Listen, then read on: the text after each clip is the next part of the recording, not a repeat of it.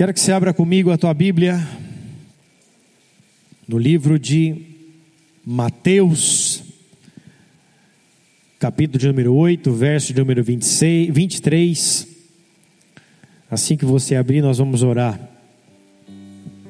Mateus 8, 23 ao 27. Tem no telão também, se você quiser acompanhar. Mateus 8, 23 ao 27. Feche seus olhos. Pai, graças te damos nessa hora, nesse momento, porque esse é o momento que queremos ouvir a tua voz, estamos aqui para isso, Senhor Jesus. Por isso, diante de ti, diante das tuas escrituras abertas diante dos nossos olhos, nós te pedimos que o Senhor venha trazer uma palavra que venha tocar os nossos corações e trazer vida sobre nós. Nós reconhecemos que o Senhor é aquele Deus que pode trazer existência aquilo que não existe, que o Senhor é aquele que pode mudar as nossas vidas através de uma mensagem, através de uma palavra, porque a tua palavra carrega um peso espiritual, um peso sobrenatural que traz existência, que traz vida, que traz restauração, que traz cura, porque essa é a tua palavra que nos ministra e que nos que divide a alma do espírito, ajunta as medulas e ela é apta para discernir os pensamentos e as intenções do nosso coração. A tua palavra é luz para os nossos caminhos, a tua palavra subsiste eternamente. E por isso estamos diante da tua palavra aqui, reconhecendo o teu senhorio e a tua palavra como algo vivo como algo eficaz sobre as nossas vidas, porque reconhecemos que o Verbo se fez carne, Jesus é a palavra e a palavra de Deus nos toca nessa noite. Por isso, Senhor, fala aos nossos corações, fala a vida dos meus irmãos que estão aqui nessa noite, fala com o seu corpo, com a sua noiva, com a sua igreja, Senhor Jesus. E me usa, Senhor, como instrumento nessa noite, para que eu possa ser o mensageiro das boas novas, Senhor das boas notícias. Usa-me como um instrumento da tua palavra em nome de Jesus, Pai. Me coloca na condição de servo e reconheço, Pai, que toda a autoridade e todo poder vem de ti, Senhor. Todo poder emana da tua palavra e do teu nome, Senhor Jesus. Por isso, nos, nos, nos toca nessa noite, fala conosco. É o que nós te pedimos em nome de Jesus Cristo. Se você crê, diga amém. As inscrições para o culto de quinta-feira que vem e de domingo já estão disponíveis também nas nossas redes sociais, tá bom? Então, se você quiser, logo após acabar esse culto, garantir a sua vaga para o culto de semana que vem, os links estarão já disponíveis nas nossas páginas, tá bom? Evangelho de Mateus, capítulo de número 8, verso número 23, a palavra de Deus diz assim: Jesus entrou no barco e os seus discípulos o seguiram. E eis que levantou-se no mar uma grande tempestade, de modo que as ondas cobriam o barco. Jesus, porém, estava dormindo. Mas os discípulos foram acordá-lo, dizendo: Senhor, salva-nos, salva-nos, estamos perecendo. Então Jesus perguntou: Por que vocês são tão medrosos? Homens de pequena fé. E levantando-se, repreendeu os ventos e o mar, e tudo ficou bem calmo. E aqueles homens ficaram admirados, dizendo: Quem é este que até os ventos e o mar lhe obedecem? Até aí. Amados, esse texto muito conhecido, existem nas três versões de Mateus, de Marcos e também de Lucas a respeito de um momento específico onde eles estavam atravessando o mar da Galileia e mesmo que o mar da Galileia seja um grande lago, não um mar, e lago não tem onda, nós sabemos que no momento é, do inverno o, mar da Galileia fica perto do Monte Hermon. Eu estive lá em Israel ano passado. Ontem fez um ano que eu estive em Israel, que eu embarquei para a maior aventura e o maior sonho da minha vida até então, que eu fui abençoado por essa igreja. E mais uma vez quero agradecer a todos de todo o coração por prover isso sobre a minha vida, amém ou não? Muito obrigado a cada um que fez parte desse sonho, que já se completou um ano. Então, ano passado eu estive, naveguei num barco pelo mar da Galileia e é um grande lago, não tem ondas. Só que no momento do inverno chega chega-se a dar ondas de 2 metros, 2 metros e 10, por causa do inverno, há ali uma um, uma um remeleixo ali naquelas águas e as ondas elas chegam a atingir a dois metros. Por mais que não seja um mar, por mais que seja um lago, existem ondas grandes ali no momento do inverno. Enfim, Jesus estava com os seus discípulos no barco e, mesmo navegando num lugar aparentemente tão calmo, as ondas estavam batendo sobre o barco, a tempestade atingiu o barco. Isso nos faz lembrar das nossas próprias vidas, porque em muitos momentos nós passamos por uma constante navegação, e a vida cristã, ela é uma constante navegação. E a navegação, ela passa por altos e passa por baixos, altos e baixos. As nossas vidas passam por altos e baixos. Existem momentos que estamos bem, existem momentos que não estamos tão bem assim. Ou será que isso só acontece comigo? Você é super constante sempre. Sim ou não? Obviamente que não, né? Se você for, me passa a receita que eu também quero tomar esse remédio, amém ou não? Porque existem dias que nós acordamos tão bem, existem dias que nós estamos não tão legais, existem dias que estamos com uma dor nas costas, existem dias que nós não dormimos tão bem, existem dias que estamos cansados, tristes. Passamos por esses momentos, então a nossa vida é uma constante navegação. A vida cristã, ela é uma constante navegação. Existem dias que tudo está acontecendo bem sobre a tua vida, existem tem dias que parece que tudo está errado, tem dias que você nem queria ter acordado, porque você começou o dia com o pé esquerdo e tudo deu errado naquele dia. Você foi passar chapinha no cabelo, queimou a chapinha e você não tem dinheiro para comprar outra. E você fala: ai meu Deus do céu, o que, que eu vou fazer agora? Vou ter que passar a chapinha com ferro na minha cabeça. Minha esposa vai fazer aniversário mês que vem. E aí eu falei assim: vou procurar um presente para ela. Só que é tempos de economia agora, sim ou não? Tempos de segurar as finanças. E eu fui e comecei a procurar uns presentes para ela no LX e achei várias coisas muito boas e baratas. Só que na hora que eu fiz a proposta para ela, ela não gostou de nenhum. Eu falei, nossa, achei um tamanco aqui, 40 reais, acho que eu vou comprar para você. É quatro números acima do seu, mas acho que vai servir, não pega nada. E aí achei também. É... O que mais que eu achei para você lá? Ah, ela quando era criança, ela gostava do CD do Sandy Júnior. Eu achei um CD do Sandy Júnior por 15 reais. Daí eu falei, olha que belo presente. Você não vai escutar, porque você, não é, você é de Deus agora, né? Mas um CD do Sandy Júnior para você guardar de relíquia, olha que presente. Então ia gastar 55 reais com o aniversário dela. Olha que bênção. Um CD do Sandy Júnior de 15 reais usado e um tamanho com quatro números a mais. Olha que bênção. Então, amados, as nossas vidas passam por altos e baixos. Obviamente que eu não vou fazer isso, amém? Senão vou ter que dormir na, na sacada, né? Porque em casa não tem cachorro, nem casinha de cachorro. Vou ter que dormir na sacada. Como a gente mora em apartamento, se eu chegar com um tamanco quatro vezes o tamanho dela, primeiro que ela vai tacar na minha cabeça e depois ela vai querer que eu durma na sacada. Então não vai dar certo. Então existem dias que as coisas não, não, não, não são tão boas para nós. Existem dias que as coisas não vão tão bem. E qual o problema disso? Será que temos que ser extremamente constantes? Será que temos que, será que a nossa vida tudo tem que dar certo toda, todo tempo e todo dia? Obviamente que não. Nós estamos passando por dias difíceis agora, dias de uma pandemia que atingiu o mundo inteiro. E esses são dias que nós temos que nos afastar das pessoas, esses são dias que nós temos que deixar de ver nossos familiares. Esses, dias que, esses são dias que nós não podemos abraçar aqueles que nós amamos. Então são dias difíceis. Tem dia que se acorda meio na bed, tem dia que se acorda meio injuriado com a vida ou com as coisas que estão acontecendo. Muitas pessoas estão meses sem ver os pais, principalmente aqueles que trabalham na área da saúde. Estão talvez semanas, meses sem ver os pais, ou até mesmo sem tocar ali pessoas que amam. Então tudo isso mexe com as nossas vidas. Esse tempo que nós estamos vivendo mexe também um pouco com as nossas emoções. E assim ficamos em dias bons e em dias maus. E o fato, amados, é que nós precisamos entender que passar por dias ruins, passar por dias maus, fazem parte da nossa caminhada cristã.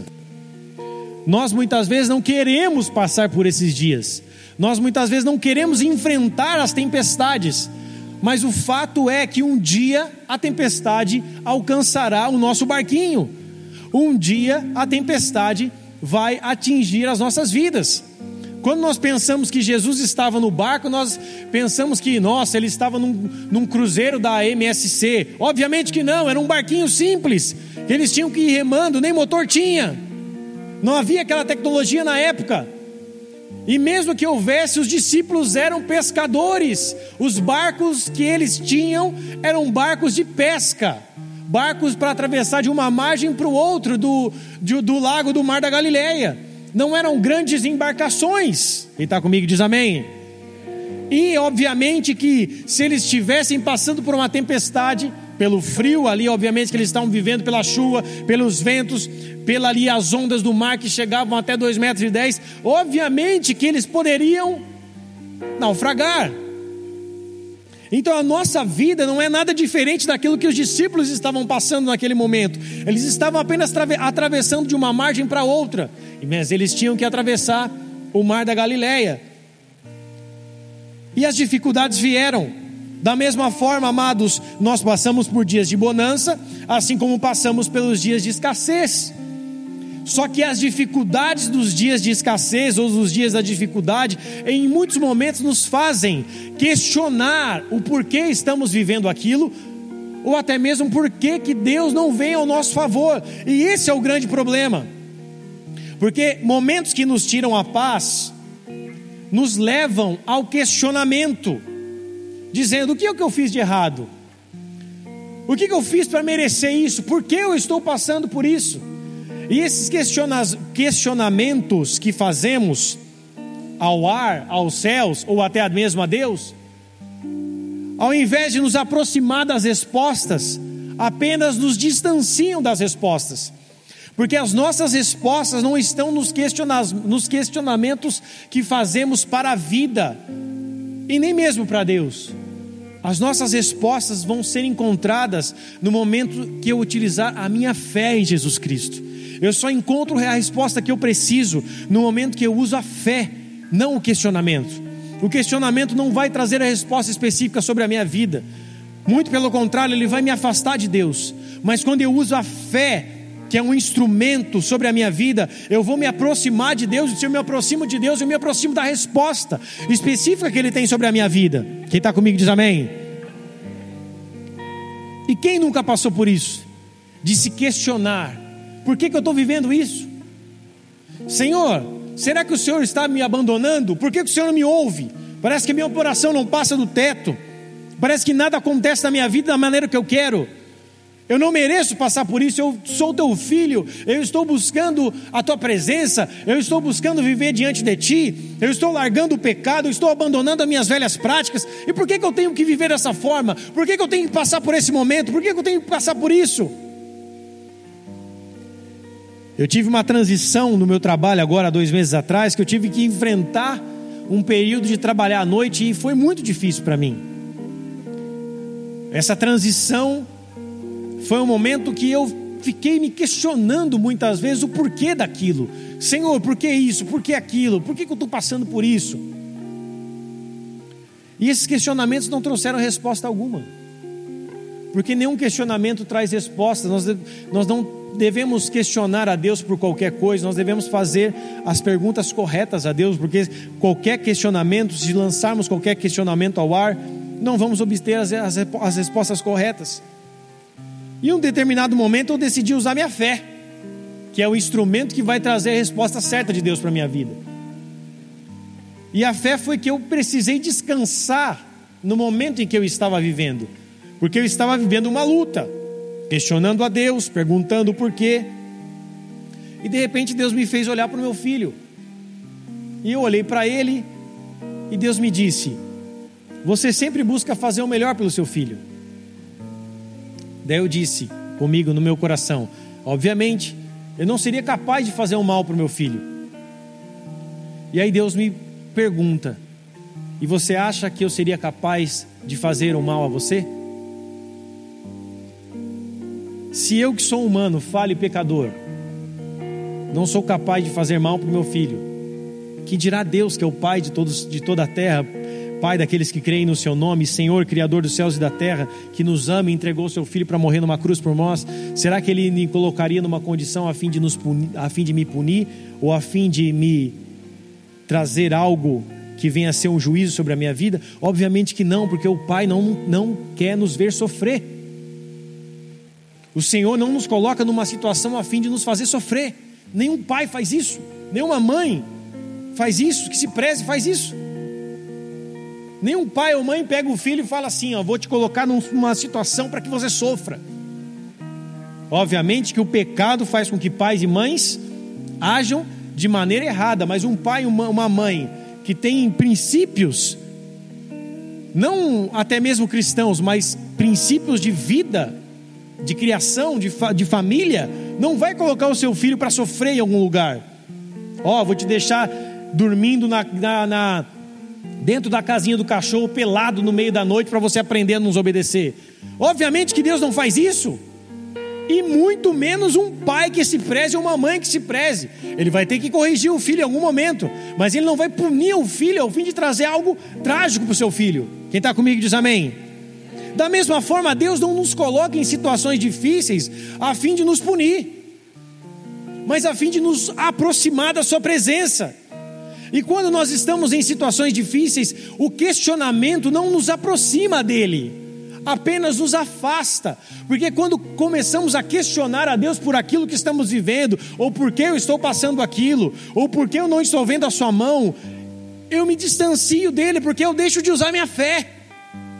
Eu começo a questionar, eu começo a me perguntar, eu começo a entender e eu mesmo buscar respostas sobre aquilo que eu estou vivendo. Quantas vezes nós fazemos isso? Começamos a nós mesmos buscar respostas por aquilo que nós estamos vivendo e as respostas não são da palavra de Deus, não são através de uma palavra que você recebeu, mas são coisas da tua cabeça. Quantas pessoas entram numa enrascada porque pensaram que foi Deus que disse e Deus não falou nada? Porque buscaram dentro de si uma resposta para o seu questionamento, seu questiona, questionamentos ou pelas suas dúvidas e assim botaram os pés pelas mãos. Quantas pessoas casam sem o direcionamento de Deus e depois se separam? Quantas pessoas entram num relacionamento sem a vontade de Deus? Quantas pessoas fazem algo sem saber a vontade de Deus, mas acham que é Deus falando? E assim agem baseadas na sua emoção, na sua vontade e colocam Deus no meio da situação? Quantas pessoas que passam por momentos de dificuldade, que passam por situações difíceis, porque foram levadas pelo seu instinto, pelas suas emoções, pela sua própria vontade, e não tinha nada de Deus no negócio. Deus não queria que ela estivesse ali, Deus não o fez para estar ali, mas ela se colocou dentro daquela situação, e ainda assim muitos usam que Deus disse e falou algo para eles. Sempre que Deus disser algo ao seu coração, Ele vai trazer algo na palavra para confirmar sobre você. Deus não vai apenas falar por falar, Ele não vai jogar palavras ao vento, Ele vai trazer confirmação. Deus não está nem aí com os nossos achismos. Ele se compromete com a Sua palavra e não com os nossos achismos. Só que nos momentos que estamos passando as dificuldades, nós começamos a achar demais e começamos a colocar os nossos achismos diante de uma situação. E assim, quando a tempestade bate o nosso barco, nós ficamos cegos para ver que Jesus está dentro daquele barco. Os discípulos estavam tão desesperados que ficaram cegos, com medo de afogarem, e Jesus de boa, dormindo no barco. Quando estamos desesperados, nós não conseguimos enxergar que Jesus está no barco, que aquele que pode resolver toda a nossa situação está conosco, mesmo que seja dormindo. E assim começamos a tomar atitudes que só nos distanciam de Deus, que só nos distanciam dele. Deus não nos coloca em uma situação, o Senhor não nos coloca em uma adversidade ou um momento, Ele permite que nós vivamos um momento difícil a fim de nos punir, mas sim a fim que eu e você nos aproximemos de volta dEle, voltemos para Ele, nos aproximemos dEle. Ele pode nos colocar e permitir que estejamos numa situação complicada, mas a fim de que voltemos a olhar para Ele. Se nós formos olhar para o castigo do deserto e para o castigo da Babilônia, que talvez fossem, talvez foram um dos maiores castigos que Israel viveu, os 450 anos sobre a escravidão de Faraó e os 70 anos do cativeiro da Babilônia, tudo que Deus fez a fim de colocar o povo naquela situação foi a fim de que o povo voltasse para Ele.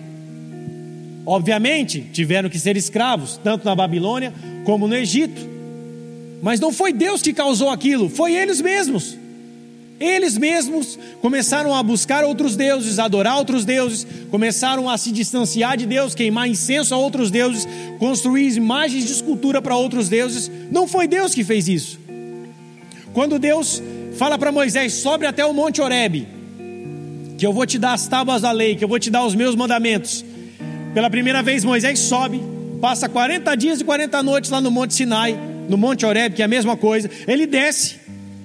E o que, que ele encontra lá? Arão e as pessoas com um bezerro de ouro e adorando um bezerro de ouro.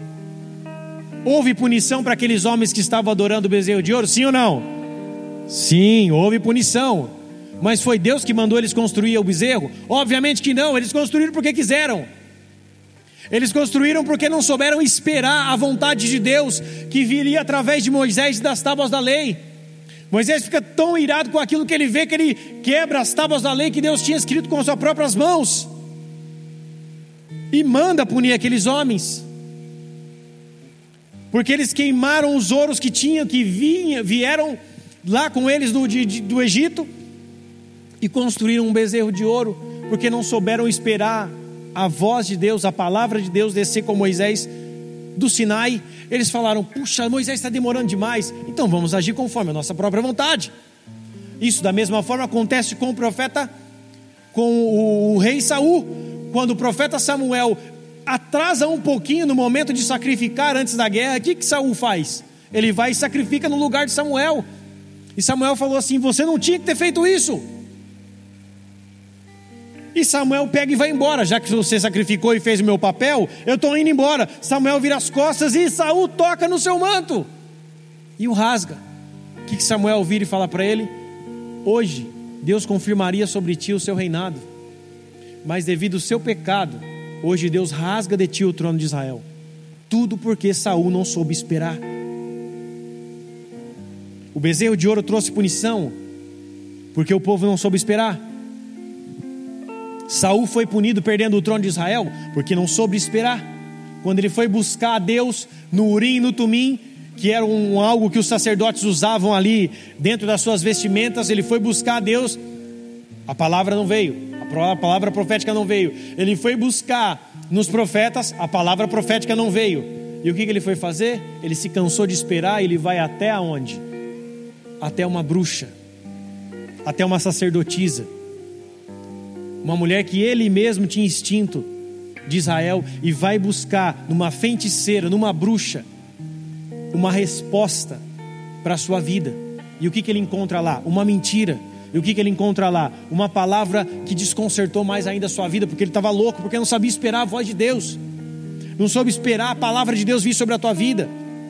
E nós, em alguns momentos, quando passamos por essa dificuldade, não esperamos a vontade de Deus acontecer. Nós não esperamos a palavra de Deus se cumprir e começamos a tomar atitudes espalhafatosas, começamos a tomar atitudes desesperadas e esquecemos que essas atitudes podem nos levar a colher coisas ruins. Tudo porque a adversidade nos tocou e deixamos de ver o que, que Deus está querendo fazer realmente conosco. Então, a ferramenta que nós devemos usar no momento em que estamos passando por algum momento de crise ou de adversidade, é a fé. Porque a fé é a única ferramenta que pode nos trazer a palavra e a vontade de Deus sobre as nossas vidas. Aquilo que Deus quer fazer realmente conosco no momento da tempestade, somente a fé pode mostrar. Mas se eu não aplico a minha fé em Jesus Cristo, se eu não confio nele, porque fé é confiar, se eu não confio nele que ele está sobre o controle da minha vida e sobre todas as coisas, eu não consigo enxergar que ele está dentro do barco, que ele está cuidando da minha, da minha vida e da minha situação. No mundo, a própria Bíblia já diz, Jesus já dizia em João 16:33, tenho-vos dito, para que em mim tenhais paz, no mundo tereis aflições, mas tem de bom ânimo, eu venci o mundo. Jesus já disse que nós teríamos aflições no mundo, mas que nele nós teríamos paz. Uma das piores coisas das nossas vidas é quando nós perdemos a paz. Você já percebeu que o homem mais rico desse mundo não pode comprar a paz? Ele pode ter coisas, mas ele não pode comprar paz. Ele pode ser o mais rico da face da terra, mas ele pode ainda ter a sua mente completamente confusa, as suas decisões ali é, completamente misturadas. Ele pode ter as suas emoções abaladas, ele pode sofrer por depressão, pode sofrer crise de ansiedade, ele pode sofrer traições. Porque a paz que excede todo entendimento não é comprada, mas a paz que excede todo entendimento é nos dada através de Jesus Cristo. Então, quando rouba a nossa paz, e Jesus é a nossa paz, Ele pode nos dar essa paz. Quando perdemos a paz, ficamos confusos. E esse momento em que o barco está mexendo, esse momento que a tempestade está atingindo o barquinho dos discípulos, é o momento em que a paz é roubada, é o momento que a paz é retirada. E eu e você precisamos entender, amados, que o mundo que nós vivemos, ele vai nos oferecer aflição. Jesus mesmo, ao orar, ele fala para Deus não nos tirar do mundo, mas nos, nos proteger dele. Ele fala em João 17, 15. Ele fala assim: João 17, 15 fala assim: Não peço que os tire do mundo, mas que os guarde, mais que os guardes do mal. Eles não são do mundo, como eu também não sou. Jesus está dizendo: Senhor, eu não quero que o Senhor os tire do mundo, mas que o Senhor os guarde do mal, os livres, mas que os livres do mal. Então, dentro deste mundo que nós vivemos, nós passaremos por essas aflições e dificuldades. E o Senhor já intercedeu por nós ao Deus dos céus, para que Ele nos livre do mal. Só que momentos difíceis fazem parte da nossa caminhada cristã, momentos difíceis fazem parte da nossa vida. Não é porque eu sou crente não é porque eu busco a Deus que eu não estou sujeito a sofrer por uma doença. Não é porque eu busco a Deus que eu não posso ter um resfriado. Não é porque eu não, não é porque eu busco a Deus que eu não posso ficar resfriado. Não é porque eu busco a Deus que eu não posso passar por um momento difícil da minha vida. Obviamente que não. Só que por eu ter Deus na minha vida e no meu coração, por eu colocar Ele como centro da minha vida, eu enfrento a adversidade de uma maneira diferente. Ele não nos prometeu que você sendo crente você não vai ter desemprego. Ele não nos prometeu você sendo crente você não vai ter que enfrentar o câncer. Ah, você sendo crente você nunca mais vai passar diversidade financeira. Ó, oh, você tendo crente seu carro, você sendo crente seu carro nunca mais vai quebrar. Ó, oh, você sendo crente você vai ter as melhores casas. Você sendo crente, seu filho vai estudar na melhor escola. Ele não nos prometeu isso. Quem nos promete isso é a teologia da prosperidade, que é a teologia do inferno que nos faz promessas a fim de nós cremos em Deus apenas por aquilo que Ele pode nos dar e não por aquilo que Ele é. A teologia da prosperidade fala assim: creia que você vai ter tal coisa, dizime que Deus vai te dar algo, entregue que Deus vai te dar uma casa, busque que Deus vai te dar um carro, entregue tal oferta que Deus vai te dar um casamento. Não é isso, Deus não nos prometeu isso. Deus não nos prometeu as riquezas deste mundo, muito pelo contrário, Deus disse que nós passaríamos por aflições deste mundo. Então a teologia da prosperidade nos faz crer apenas por aquilo que Ele pode nos dar. É o comercialzinho da internet que mostra uma casa, um iate e um jet ski dizendo: Ó, oh, se você for dizimista e se você buscar a Deus, você vai ter todas essas coisas. Só que isso é mentira das trevas. Deus não nos prometeu nos dar todas essas coisas, Ele nos prometeu nos dar paz, Ele nos prometeu dar Ele mesmo sobre as nossas vidas. Ele não entrega na cruz uma casa, uma escritura, um carro. Ele entrega o seu filho para morrer por nós, para nos dar vida eterna. Então, em momentos de dificuldade, eu tenho duas opções apenas, duas. Assim como existem duas portas, a estreita e a larga. No momento da dificuldade, eu tenho duas opções: me entregar completamente ou desistir. Eu vou ter dois caminhos apenas: ou eu me entrego, ou eu desisto. Ou eu desisto, ou eu me entrego. As dificuldades da vida, as dificuldades do mundo, as coisas que enfrentamos no mundo, nos levam a escolher algum momento se eu quero continuar e permanecer ou se eu escolho decidir, ou se eu, se eu escolho desistir. Quando Jesus estava dormindo do barco, os discípulos sem mais nenhuma expectativa correm até Jesus e Jesus dormindo. E Jesus dormindo acaba de acordar. Se tem uma coisa pior é quando alguém te acorda com o momento do desespero. Você já passou por isso? Você está dormindo aquele soninho da beleza e alguém te acorda. Ontem eu estava dormindo, coloquei as crianças para dormir. Ontem não foi assim, mas acho que às vezes acontece desse jeito. Sempre a minha esposa faz isso. Porque quando eu pego no sono, eu pego no sono pesado. Não tem essa de sono leve comigo, não. Eu deito e apago igual uma pedra.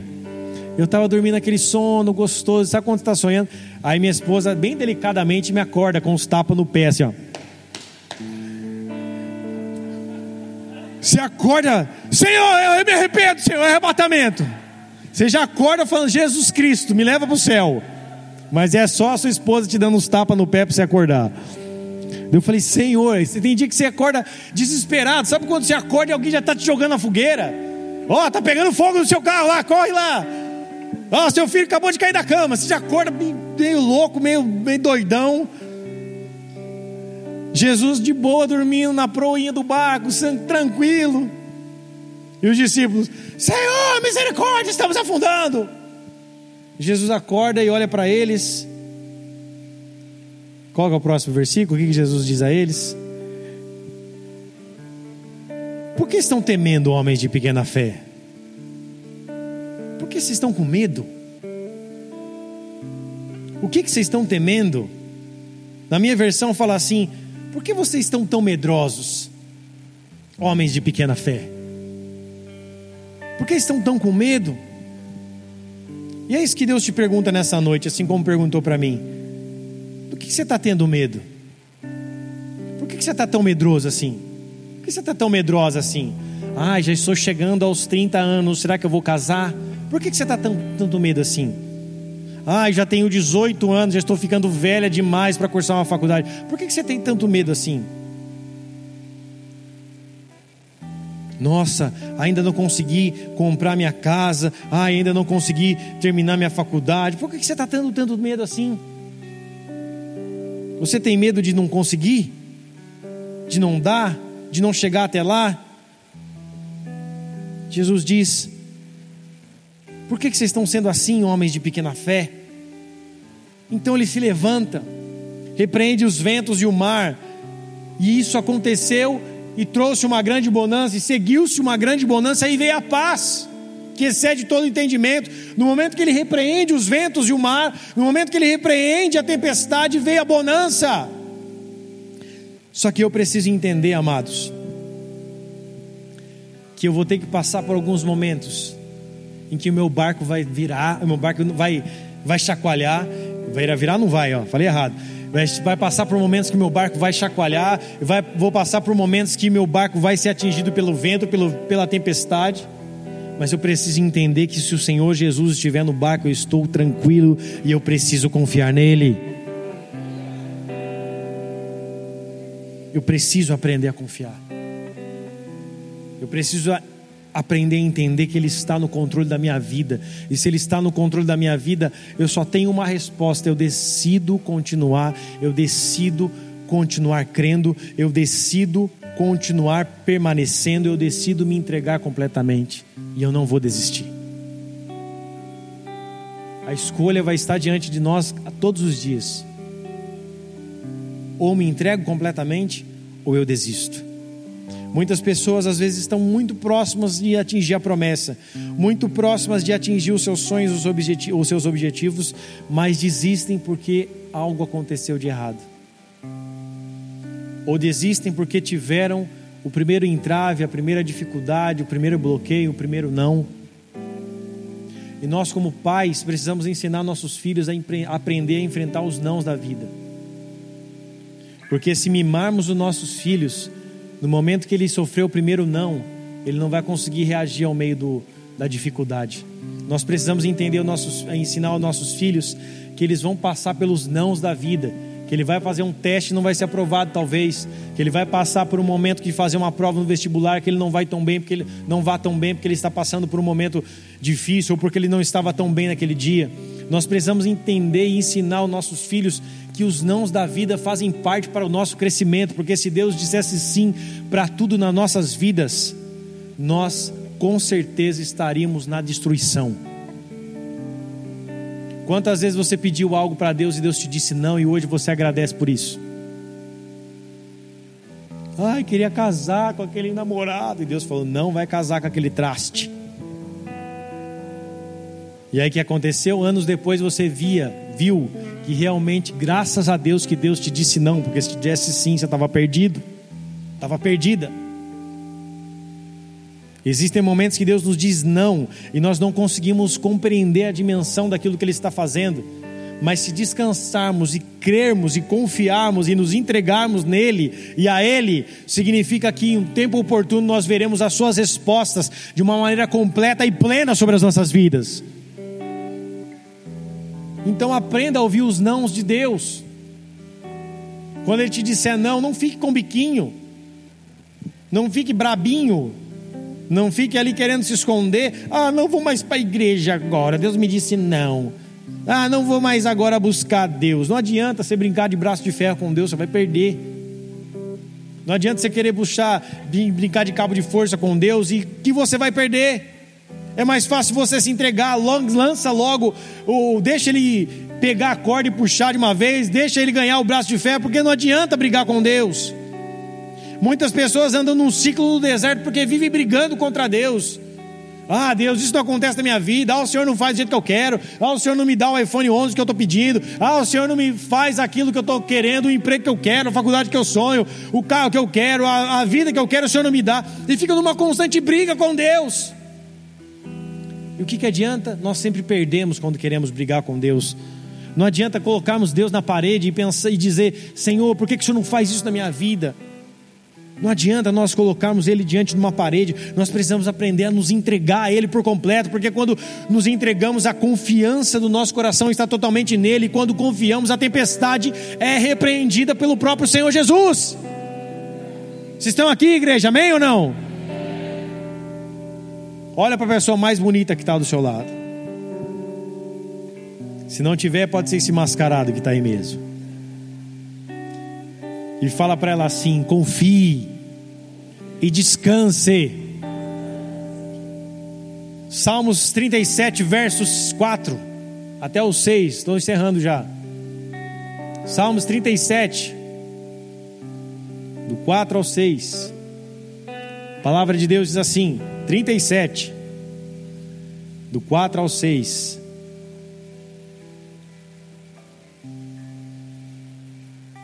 Diz assim a palavra de Deus: Agrada-te do Senhor, e Ele satisfará os desejos do seu coração. Põe lá o 5, por favor.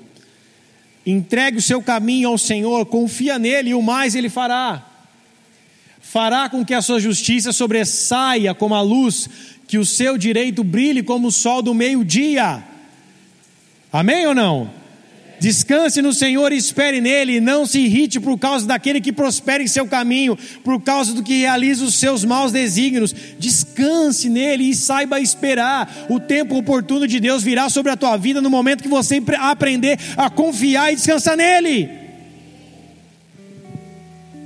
A gente estava vivendo esse momento de, de virada de turno, essa dificuldade. E existe um tempo que eu falei, Deus, agora eu me entrego. Se o senhor quer desse jeito, vai ser assim então. E me entreguei e descansei, já aquele fardo, aquele luto foi tirado. Eu preguei sobre semana passada, de, de deixar o luto e permitir que a alegria do Senhor te renove. E aquilo foi um texto que veio ao meu coração e eu trouxe à igreja. E eu falei: Deus, chega de luto, chega de tristeza, Eu vou reconhecer, eu vou enfrentar, eu vou começar a caminhar segundo os teus desígnios, eu vou enfrentar essa situação. Eu me coloco diante de ti. Eu reconheço que o Senhor é o Senhor da minha vida. E não vou ficar te questionando, eu vou descansar nesse momento. E eu descansei. Me entreguei. E quando você se entrega, aquele peso já não te afeta mais. Aquela tristeza já não vem mais sobre a tua vida, porque você descansou, porque você se entregou. Você disse: Senhor, o controle da minha vida é teu. Faz como o Senhor quer. Parece que aquele saco de cimento é retirado das suas costas, porque você confiou. E logo depois disso, passou-se a semana passada, quando foi na quarta-feira, pela graça e pela honra e glória do Senhor Jesus Cristo, estarei voltando para o primeiro turno amanhã, em nome de Jesus, amém? Então estarei nas quintas-feiras novamente aqui, em nome de Jesus, amém ou não? Pode aplaudir o Senhor Jesus, porque Ele é Deus.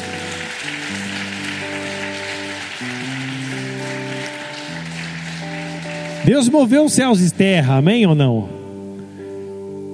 No momento que eu descansei e aprendi a confiar, novamente aprendi a entregar e não desistir. A primeira coisa que vem na sua vida quando você passa por um momento difícil é querer desistir. Nós somos falhos e queremos parar no meio do caminho. Mas vira a pessoa que está do seu lado e fala para ela assim: Deus não te fez, Deus não te salvou para que você pare qualquer esquina. Para quem não sabe, para quem não sabe o que quer, qualquer esquina tá bom, mas só que para nós que cremos em Jesus Cristo, nós sabemos que nós não vamos parar em qualquer esquina, mas nós vamos parar só quando ele quiser. Então nós precisamos continuar esperando nele não perdendo a esperança. O apóstolo Paulo fala que a esperança que se vê não é esperança. Nós precisamos confiar nele, sabendo que ele é a nossa esperança. A esperança no hebraico, um dos significados da esperança no hebraico significa corda. É aquilo que nós temos, algo para que nós, algo que nós temos para nos, nos apegar. A esperança é uma corda que nós podemos segurar e ter confiança de estarmos seguros. E Satanás, ele gosta de retirar a nossa esperança. Ele ama roubar a nossa esperança, porque quando perdemos a esperança, perdemos a paz. Ele tenta vir sobre nós e fala: Ó, oh, não tem mais jeito não, agora se acostuma, vai ser assim a sua vida. Ó, oh, você perdeu isso, agora não adianta, você não vai conseguir conquistar mais. Ó, oh, sua loja fechou, seu emprego caiu. Ó, oh, seu salário vai caiu para esse jeito, você não vai conseguir mais. Ele tenta cegar a nossa esperança. Ele tenta cegar o nosso futuro. Ele tenta fazer com que o nosso futuro seja incerto, mas nós sabemos que o nosso futuro é pleno de paz e de prosperidade na presença do nosso Senhor Jesus Cristo. Então não confie nas palavras das trevas que tentam roubar a tua esperança, dizendo: "Ah, você não vai conseguir mais. Ah, quem sabe você possa um dia". Mas olha, pela situação difícil que nós estamos vivendo, não vai dar, hein? Ainda mais nesse tempo de pandemia, as pessoas têm perdido a esperança. Olham para a situação e falam: Ó, oh, meu Deus, a situação que está agora, o Brasil já estava ruim, agora então, ih, não vai ter como mais não. Ah, meu sonho é morar fora, mas agora estou sem esperança. Sabe por quê? Porque fecharam as fronteiras, porque está bloqueado os vistos para os Estados Unidos. Ah, eu não estou conseguindo. Mas ah, isso meu sonho já era. E perdem a esperança, perdem aquilo que deveriam colocar diante de Deus e saber que Jesus é a nossa esperança. E saber que quando nós nos apegamos nele, amados, ele faz novas todas as coisas, ele traz existência sobre aquilo que não existe. Para ele não há impossíveis. Então creia, se apegue nele e não permita que a dificuldade ou que o momento que você esteja vivendo te roube a paz, te roube a tua esperança. Eu sei que momentos difíceis muitas vezes nos afetam emocionalmente, ficamos tristes, ficamos abatidos, ficamos cansados. Mas o momento que você se entrega é o momento mais crucial, é o momento que você para de disputar forças com Deus é o momento que você toma uma decisão em não desistir e se entregar. No momento que você entrega, você diz: Senhor, eu estou colocando tudo diante de Ti.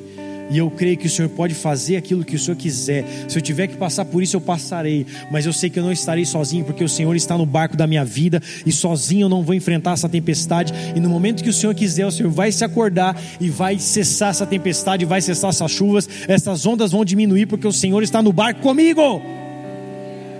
Então creia. As tempestades são todas temporais. Elas passam. São momentos. Assim como as, a vida é cheia de fases e de ciclos. Passamos por momentos, uns bons, outros não tão bons, uns ótimos, outros ruins, uns de bonança e outros de escassez. Faz parte dos ciclos da vida, faz parte para que venhamos amadurecer, para que venhamos crescer, para que venhamos nos tornar pessoas melhores, homens melhores, mulheres melhores. Faz parte do ciclo da vida sermos transformados. Por isso, volte o teu coração todo a Ele e permita que esse momento que você está passando, mesmo que seja deserto, saiba que Ele coloca um caminho no seu deserto, Ele faz um caminho para que você possa viver assim como nós, assim como nós cantamos. Que Ele é o caminho no deserto, Ele é a luz na escuridão, Ele é o nosso Deus, isso é, isso é que Ele é. Ele traz o caminho, Ele faz, se não existe, Ele cria. Se está difícil, Ele abre as oportunidades, se as portas estão fechadas, Ele abre, e aquele, as que Ele abre, homem nenhum fecha. Então Ele é o nosso Deus que pode trazer existência aquilo que não existe, mas nós precisamos aprender a confiar. E quando usamos a nossa fé, essa é a nossa ferramenta de orar e confiar. Eu coloquei quase toda a igreja para orar por mim. Coloquei intercessão, meus amigos mais próximos. Eu falei, orem por mim. Eu preciso voltar para esse turno. E coloquei minha vida diante das pessoas para que viessem orar. Você precisa colocar a sua vida em oração e ter pessoas que possam fazer isso por você também, porque crente que anda sozinho está sujeito a tomar bala de Satanás. Você não pode andar sozinho. Você precisa ter pessoas no qual você confie que possam orar por você, que possam se levantar na torre de vigia e orar por você pela situação que você está vivendo. Ah, e eu vou para a igreja não preciso de pastor. Se você não precisa de pastor, você está caminhando sozinho. E no dia que a adversidade vir sobre a tua vida, você não vai ter quem, a quem pedir socorro. Ah, mas eu tenho Deus, sim, Deus tem. Ah, eu tenho a Deus. Ah, tudo bem, você tem Deus. Mas o próprio Senhor Jesus Cristo, ele orou por Pedro para que ele não fosse consumido por Satanás. Quem ora pela tua vida? Quem cuida da tua vida espiritualmente? Quem te apacenta? Quem te pastoreia? Quem é aquele que te cobra espiritualmente? Você tem alguém assim? Você tem amigo, você tem pastor. Hoje nós estamos vivendo uma moda que pessoas não precisam de pastor. Ah, eu vou para a igreja, mas não preciso de pastor, não preciso de relacionamento, não preciso de alguém que me ensine, não preciso de alguém que ore por mim. Tudo bem, você caminha sozinho. No momento da dificuldade, você não vai ter ninguém para confiar. Você não tem um amigo na igreja. Quando fura o seu pneu, você não sabe trocar, você liga para quem? Para o seu amigo traficante lá do mundo, que vai vir cheio de droga para vir ajudar você a trocar o pneu? Ou você tem pelo menos um amigo na igreja que é aquele intercessor da tua vida, aquele que ora por você, aquele que caminha junto com você e aquele que até mesmo com teu pneu furar, mesmo que ele não saiba, ele vai ficar junto com você esperando o seguro chegar.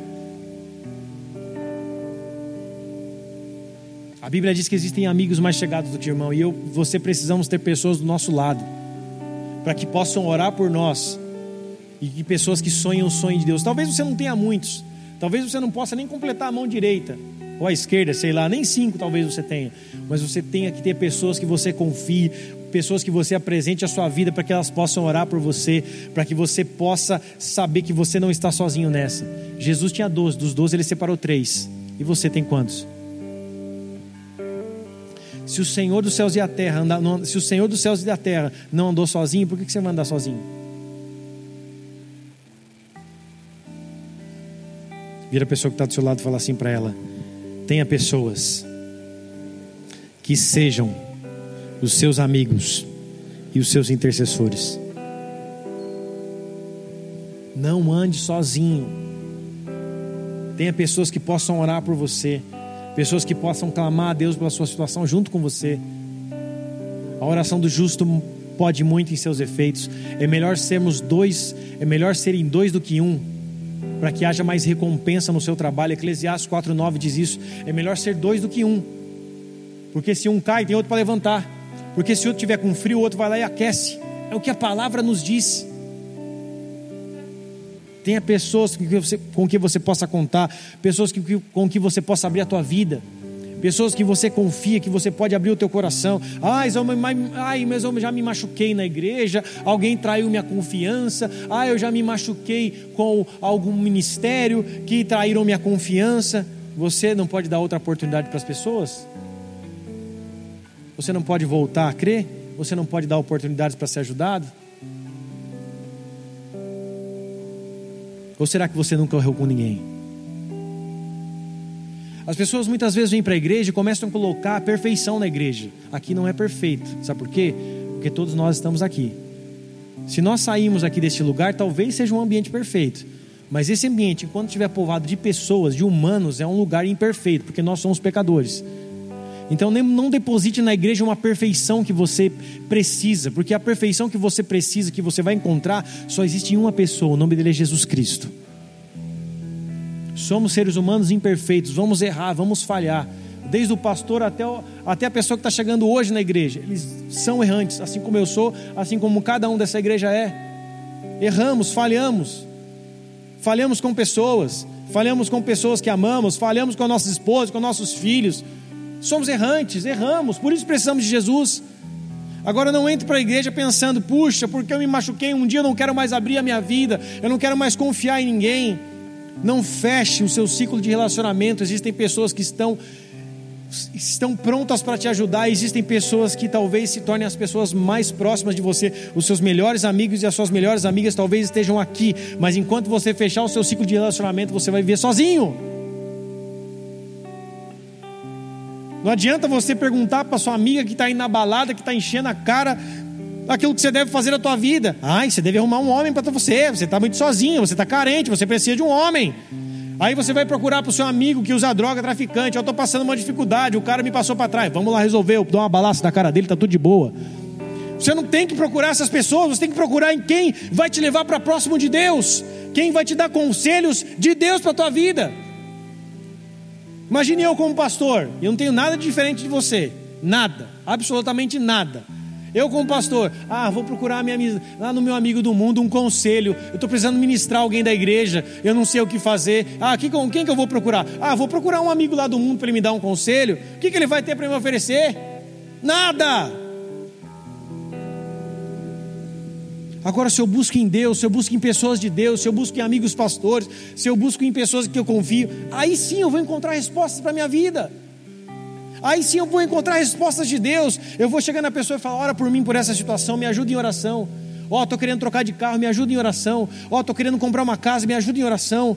Coloca as pessoas Coloca a sua vida diante de Deus e coloca sua, esses sonhos diante de pessoas que vão te ajudar em oração. Agora você vai naquele amigo orgulhoso, naquele coleguinha que você acha que é seu amigo que fala mal de você pelas costas. Você vai colocar um sonho, sabe o que ele vai fazer? Vai ficar te gorando, jogando praga, jogando palavra de maldição sobre a tua vida. Por isso tenha pessoas no qual você pode caminhar, tenha pessoas no qual pode, no qual possam orar por você. Pessoas que no momento da dificuldade, no que, no que seu barco estiver quase virando, ela corra para o mesmo caminho que você, ela corra para o Mestre, que é o único capaz de acabar com a tempestade e com a chuva, em nome dele é Jesus Cristo. Ah, eu tenho um amigo, ele vai correr para onde? Ah, nós vamos lá fazer um. Matar uma galinha e oferecer lá na encruzilhada, ele vai me ajudar, vem vir a resposta. Ah, nós vamos fazer o que? Ah, vamos lá fazer um mantra da oração e nós vamos fazer um yoga e aí de repente a palavra vai vir sobre a minha vida. Ah, nós vamos acender uma vela para um santo, aí de repente vai acontecer algo. Para com isso, busca auxílio em quem é de Deus, em quem busca o Senhor Jesus Cristo, em quem você confia e que ama o Senhor Jesus, nele você vai encontrar auxílio. Os próprios reis da Bíblia tinham amigos e conselheiros. Os profetas aconselhavam. Os homens de Deus eles tinham conselheiros específicos para dizer: ó, faz por aqui, entra por aqui, não faz isso, faz aquilo. Então, olha para a pessoa do seu lado novamente e fala assim para ela: Eu não posso andar sozinho. E se você não pode andar sozinho, abre o teu coração para que Deus comece a reconstruir coisas que talvez foram quebradas, alianças que foram extintas, para que você tenha pessoas para te ajudar a caminhar, para orar por você para caminhar junto com você. Nós temos um grupo na igreja que chama um grupo de intercessão. Um ministério só para isso, que cuida da oração, que ora pela igreja. Se você está passando por um momento difícil na sua vida, peça oração. Peça ajuda fale a circunstância, fale o momento difícil que você está vivendo. Nós vamos orar por você, nós vamos clamar por você, nós vamos jejuar pela tua situação, pela tua vida, pela igreja. E Deus vem sempre com a resposta. Deus traz e traz existência aquilo que não existe. Deus faz e traz paz. Deus faz e traz aquilo que é renovo sobre você. Mas você precisa se abrir e pedir ajuda. Quem está aí diz amém. Por isso, descanse em Deus Descanse no Senhor, confie nele. E tenha pessoas no qual são usadas por Deus, no qual você pode confiar. Ah, pastor, eu não sei quem eu posso confiar, sou novo na igreja. Isso só vai acontecer através do relacionamento.